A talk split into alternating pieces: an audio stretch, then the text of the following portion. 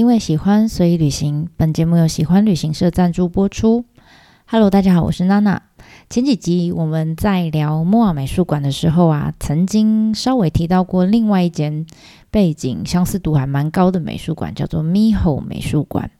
那虽然这两间美术馆，一个是在关东，一个是在关西，然后一个是面海，一个是呃隐藏在深山里面。同时，这两个呃美术馆。的成立年代也不太一样哈，那但是这两个美术馆呢，他们有一些很巧妙的相似之处。第一个就是他们都是由非常神秘而且低调的宗教法人团体所创立跟营运的，而且到现在都还是哦。那第二个呢，就是他们各自都请了非常厉害的建筑师跟设计团队来参与整个美术馆的呃建设，所以啊。接在前面几集的莫瓦美术馆之后，从这一次开始，我们大概会分四个部分来跟大家聊聊密后美术馆哈，可能有长有短。那像我们这个第一次，我们一样呃，依照莫瓦美术馆的这个流程哈，我们一开始还是要先介绍一下，到底在密后美术馆背后。就是经营它的这个神秘又低调的法人团体是什么什么样的宗教组织？哈，那第二个呢，我们会呃搭配《桃花源记》来带着大家呃慢慢走进整个美术馆的园区。那第三个，我们会呃带着大家进到美术馆的本馆里面。哈，那这个本馆呢是贝聿铭先生的作品，我们会带着大家进去看着到底呃贝聿铭先生。为光线哈准备什么样的一个很棒的伸展台？好，那光线在里面会怎么样的变化？那第四个最后就是呃，当然就是馆内他们几也也有几个比较重要的镇馆之宝，简单的介绍给大家。那希望呢大家会喜欢。那首先开始啊，当然我们就是要讲一下猕猴美术馆背后的这个营运团体啊，它叫神慈秀明会。那其实到今天呢，像我们前面讲的莫瓦美术馆哈，都还是由最早最早哈，就是成立世界救世教这个宗教组织的呃创办者叫做冈田茂吉，现在都还是由这个教会来营运跟维护的。而且这个世界救世教的本部啊，就在莫瓦美术馆的门口的旁边，有一栋专门的建筑物，就是他们的本部。那这个地方呢，就是被。呃，世界各地的这个世界救世教的教徒们视为是心中的圣地哈，他们称这块土地叫做世呃地球上的天国。那那个时候就是在世界救世教的底下，其实有很多在各个地方不同的教会组织哈。那当然就是负责不同地方的布教嘛。那其中有一个规模蛮大的组织呢，叫做世界救世教的秀明教会。那领导这个教会的是一位叫做小山美秀子的女士，这个这个人等一下还会一直出现哈。那冈田茂吉他过世之后啊，你知道世界就是这样，因为他嗯慢慢长大了嘛，这个组织越来越大的时候，当然内部就像某些大公司里面的一个小团一些小团队一样，他们呃组织越来越大，就会因为理念的一些分歧哈，慢慢开始分裂，那甚至呢就一个不爽，就说。我要离职，有没有？就带着自己的小团队，就跑出来外面去开创了新的事业体，这样。所以呢，一样哦，就在这样子的背景之下，当时呢，就从世界救世教里面长出了一个呃小的新兴教新兴宗教团体，好，也就是我们刚刚讲的小山美秀子。他在一九七零年的时候呢，他就带着他的整个秀明教会就走出来了。好，他就说：“从今天开始，我们不是世界救世教了。”哈，他就成立了一个新的宗教团体，叫做神慈秀明会。而且呢，他把他的本部哈设立在离摩瓦美术馆 离静冈非常远的一个叫呃滋贺县甲贺市的地方。他就把他本部设在这里，然后呢，呃，就叫他神院哈，草字头的院。你看，刚刚摩瓦美术馆那边总部叫做地球上的天国哈，那呃，米吼的这个神慈秀慈会，呃，神神慈秀明会，他们就叫他们的总部叫做神院哈，感觉就是很厉害的地方。那最早最早，小山美秀子这个人哈，其实他本来是没有宗教信仰的哈。那是因为他在一九三五年那一年呢，他就怀孕了啊，结婚怀孕。那那个时候啊，呃，他就被诊断出罹患了一种叫妊妊娠毒血症。那也因为这样子的机缘，所以他就接触到了世界救世教里面哈的一个疗法，叫做冈田式神灵指压疗法。如果你听过我们前面 MOA 的介绍，你大概就知道哈，其实这就是很受争议的那个静灵疗法，拿一只手在你前面讲哦就可以治病的那种疗法哈。那 anyway，总之因为这样子呢，他从此以后呃可能是有稍微好转吧哈，他就因为这样就变成了世界救世教的其中一员。好，那小山美秀子这个名字呢，其中的小山当然就是她的老公的名字嘛。好，就他们都是呃老公家的名字直接拿来用这样。那后面的美秀子叫 Mihoko，哈，这个名字呢，呃，就是冈田茂吉，就是呃世界救世教的这个创办人赐给他的。所以啊，我们这次要介绍的咪猴美术馆，其实就是来自于咪猴口就是美秀子的美秀。所以有些人也会把它翻成叫美秀美术馆。好，但我自己嗯比较习惯叫咪猴啦，哈，就直接叫咪猴美术馆。那想当然，因为他原本就是世界教士教的教徒嘛，好，所以有很多的信念其实就从他原本的老板那边，就是冈田茂吉那边来的，而且他也是冈田茂吉也是他的算是呃救命恩人跟恩师哈，所以他对冈田茂吉还是非常的尊重。其实呃他在神慈秀明会独立出来之后，他也。他也不会说我自己是教主哈，他他都称自己叫做初代的会长而已哈，因为教主才是呃教主是冈田茂吉哈，他永远是教主，不能不能被取代，所以他说我只是会长哈，教主还是冈田茂吉，我们神慈修明会的教主还是冈田茂吉哈。那除此之外呢，他还把他把冈田茂吉神格化哈，叫他民主。呃，日文叫三嘛哈，就是神呐，把它神格化了，它叫民主样这样，那就是一个民主神就对了。好，那所以他们整个神慈秀明会的教义基本上啦，不会跟这个世界救世教差太多哈，大概也是三个，第一个就是净灵嘛，也是一样哈，那或者是叫净化疗法这样，那第二个呢就是自然疗法。呃，自然农法哈，饮食法这样。那第三个当然就是文化哈，美术文化这样子。所以其实这大致上都一模一样哈。那我记得之前呃去猕猴美术馆的时候，那馆方会有导览人员嘛，他们通常在介绍的时候，介绍这一块的时候，他们就会非常用轻描淡写的方式哈，让让大家大概了解神慈秀明会。好，那他们是怎么说的呢？他们是这样介绍，他说。神慈秀明会呢，早期就是以推广医疗为主啊，而且他讲医疗。那近年来呢，我们就把重心放在自然农法、环境还有生态的保护，以及整个文呃美术啊文化的推广上面哈。那希望呢，每一个人在欣赏过这么美的艺术品之后，你的心就会变得很 beautiful，OK，然后变得很漂亮。那接着你回家。就会影响到自己的朋友跟家人，接着大家都会变得很 beautiful，那最后再扩散到整个国家啊，整个社会也很 beautiful。那如此一来呢，整个世界上每个人的心都很 beautiful 的时候，就不会有战争哈，世界就很 peace。OK，那这时候导览人员就会附上这个甜甜的一抹微笑，这样感觉这世界和平了嘛？哈，但是你看他在讲他们整个。介绍他们宗教的时候，全部 focus 在 beautiful 上面，好，就是很很 peace 很美这样子哈。那他只用了一句说，他们早期是推广医疗为主，哈。那但我第一次听到的时候，我只觉得哎，好酷哦，哈居然就那时候觉得很奇怪啊，居然有个宗教团体曾经用推广医疗来当做自己的一个使命，这样。所以我后来回去就查了一些资料，我才知道哦。原来啊，他们口中的医疗，指的就是我们前面讲的净灵啊、净化疗法啊。那所以其实不管是世界就是教，或者是神慈秀明会哈，据说啦，他们在呃入信徒在入教之后，都会呃拿到一个像很像项链一样的一个坠饰，叫 ohikari sama 啊一个。就叫光啦，哈，一个像项链一样的东西，然后会放在一个神袋里面，有点像是香包的东西，一个小袋子。好，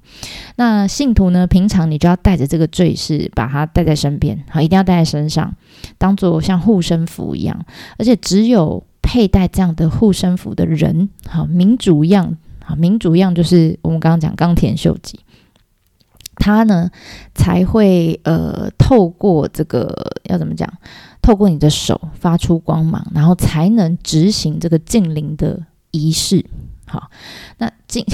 就是意思就是说，你要有这个护身符，你才可以有神力了。好，那 anyway，总之呢，后来在很多我那时候挖到这样，就发现很多日本的乡民们哈，就开始讨论这个护身符的传说。就据说啊，曾经有信徒就他觉得这个这个宗教真的是，就是。就是骗人的这样哈，所以他就想要退出，所以呢，他就把这个护身符，他反正他不信了嘛，他就把这个护身符给随便给扔了，就没想到后来家里就发生火灾，然后呢，也有人说说，哎，呃，他们家的呃有有一对夫妻哈，老公呢在家里呢就发现，在衣柜里面就发现。呃，老婆呢，把护身符就藏在衣柜里面，所以他就很紧张的上网询问说：“哎，他就担心老婆是不是跟什么呃，要怎么讲外参加什么外星人的团体，或者是是不是外星人派来监视他的什么之类？因为他觉得那个护身符上面的符号还蛮神秘的哈。那总之就是有各式各样的很有趣的一些留言哈，甚至还有信徒说，就最近这几年啊哈。”有信徒就声称、宣称说，我们信徒啊，即使感染了新冠肺炎的几率，哈，这个致死几率也比一般人来的低，等等等等，哈。Anyway，这就信不信就就是看你喽。OK，那总之，如果你对这个护身符有一点兴趣的话，你可以上我方格子，我好不容易才找到一一张照片，哈，但是那张照片呢是世界救世教的那个护身符。护身项链，哈，那神慈秀明会的版本我一直找不到，因为很神奇，你在网络上只要找到讲他们坏话的这些网站呢，一律都会被消失。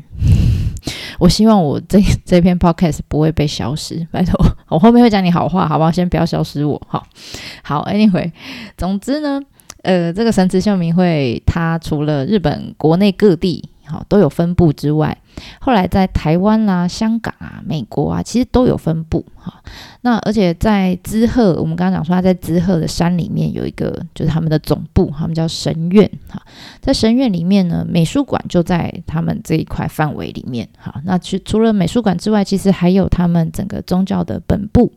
甚至还有学校，他们叫咪吼美学院。哈，然后还有呃。他们在种用自然农法种种田的这个农地和农场等等哈，其实腹地蛮广大的，然后还有各项设施啊组织都在这里。那每一年的五月呢，他们的日本这个滋贺县的总部就会办各式各样的大祭哈，就。就聚会了。那曾经我有一次在带团的时候，就是带大家要去去猕猴。那通常因为他在山里面嘛，然后呃，通常我们要去的时候不太会塞车，好，顶多就是山路开慢一点。就有一次就哎，居然在山上塞塞住了。然后我跟司机就看了前面，哇，浩浩荡荡有一整排的巴士。大巴士哦，就塞在那个山路上面，然后延绵了好长一段，这样，后来好不容易塞到了，哈，塞到了猕猴美术馆，才才比较通一点。后来我们就问美术馆工作人员，我们才知道说，哦，原来那一次就是我们刚好就是遇到他们一年一度哈，所有信徒回娘家的日子，哈，大概就是五月的的时候。那那时候我就在想，哇，这个宗教团体想必要很大的资产哈，才能。支撑这么多的这个组织的运作，你看他们信徒有多少，然后还有这么多的硬体设施，好，甚至还有我们之后会介绍，他美术馆里面有一些很昂贵的宝贝，好，收藏品。那想必光是美术馆的收入一定是不够他们用的，好，那所以到底哈，到底这些钱支撑这些组织营运的钱是怎么来的呢？就开始挖资料哈，就果不其然哈，神慈秀明会的资产就跟这个世界就是叫一样，也是很不透明哈，也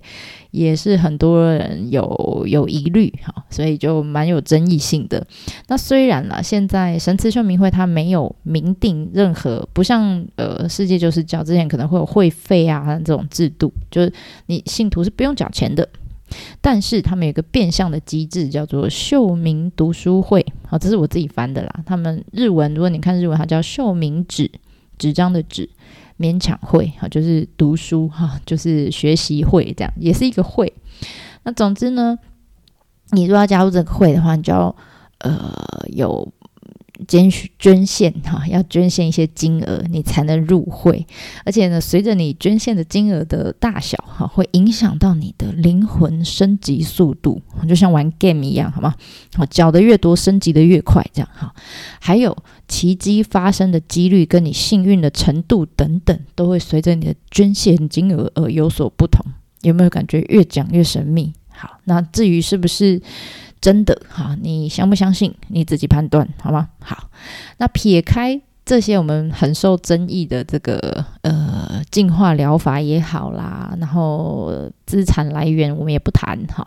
那基本上呢，神慈秀明会跟世界救世教一样，他们在自然农法跟美术文化上面的一些坚持跟贡献，我觉得还是受到蛮多人的肯定的。好，我还蛮肯定的哈，不要消失我我我的 podcast，拜托。那尤其是呢，他们在呃神慈秀明会的本部哈，他们这个本部的范呃范围里面有一有一些建筑哈，全部都是拜托很厉害的建筑师来帮他们做的。好，譬如说呃，我现在讲的建筑，我在方格子里面都有贴照片，有兴趣可以去看一下。譬如说哈，他们神慈秀明会的本部哈，在一九八三年就落成了。当时他们就请来一个非常厉害的日裔的美美籍建筑师哈，叫山崎石。那这个山崎石其实他就是他其实是日日本人哈，但是呢他在美国长大哈。那这个建筑师的名字可能大家山崎石大家可能没听过哈，但是呃，如果我讲他的作品，大家应该比较。呃，有印象哈，有感觉。他非常有名的一个作品叫做美美国的纽约世贸中心，对，就是九一一事件里面被攻击的那个双子星大楼。哦，这样讲应该就知道哈。那他帮他们设计的这个呃神慈秀明会的本部呢，长得就像一个富士山一样，啊，是一个八角形的。呃，礼拜堂，然后全部都是用白色、纯白色的大理石去去盖盖成的，好设计而成。那里面拜的当然就是钢铁茂吉啊，好就是这个我们叫民主呃教主哈，民主一样这样。那当然就是所有这个神慈秀明会里面的信徒心中的一个圣地就对了。那在这栋建筑的旁边啊，有一栋另外一个。另外一个建筑叫长得有点像是三味线的波子哈，就是，嗯，你如果看过三味线的表演，他们会用一个小小一片的呃一片东西来拨弦的那个道具哈。那它旁边这一栋建筑物，它其实是这个礼拜堂的灯塔哈。那这个灯塔设计的就像这个波子的形状，倒过来放哈。那这一个呃灯塔呢，它是请到那个时候已经得到普利兹克奖的这个。呃，建筑师也是一样哈，他是华裔的哈，但是也是美籍的建筑师，叫贝聿铭先生来帮他们做设计。那有些人问他说：“哎，你为什么做这样子的设计呢？”就贝聿铭就说：“哦，因为他之前来日本的时候，有个朋友就送他这个礼物哈，就是他就问他说这什么？他说啊，这就是谈三位先用的那个道具。那他就觉得哎很喜欢哈，所以他就想到了用这样子的造型来帮他们设计灯塔。”好，那这位贝聿铭建筑师，我我觉得大家应该就比较没有那么陌生哈，的大家直觉就会想到巴黎罗浮宫的金字塔，对不对？那其实我们台湾的东海大学的路易斯教堂，好，在新建的时候，他也有参与设计。好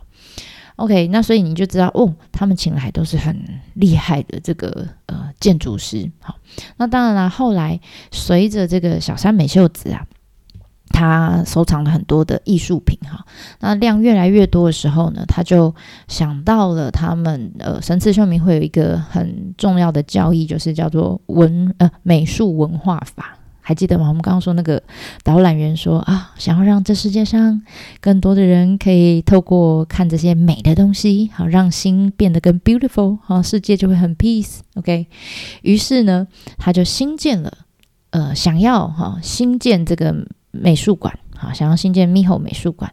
所以他就觉得，哎，开始有这个构想，那希望可以借由美术馆里面的这些收藏品，分享给更多人。其实跟他的这个，呃，他心中的这个教主，哈，就是钢铁帽吉是一样的，哈，跟莫尔美术馆设立的初心也是一样的。那这个时候啊，其实他就直觉就是想到，他说啊。他们的这个要什么中塔，就是请贝聿铭先生来帮他们设计的嘛，所以呢，他其实跟贝聿铭呃之间有一些默契在，所以呢，那个时候他就带他的女儿哈，就是小山红子，那小山红子也是现任的会长，因为后来美秀子就过世了哈。那那时候他还活着的时候，他就带他的小呃女儿啊，叫小山红子，就带着他一起跑到美国去拜访了贝聿铭先生，然后就告诉他说：“哎，希望你可以帮我们呃协助我们做美术馆建筑的设计跟新建。”好，那甚至哈美术馆盖好之后，后来他们还盖了这个 Miho 美学院啊，就是学校啦哈，学校里面的教堂。也是贝聿铭先生的作品。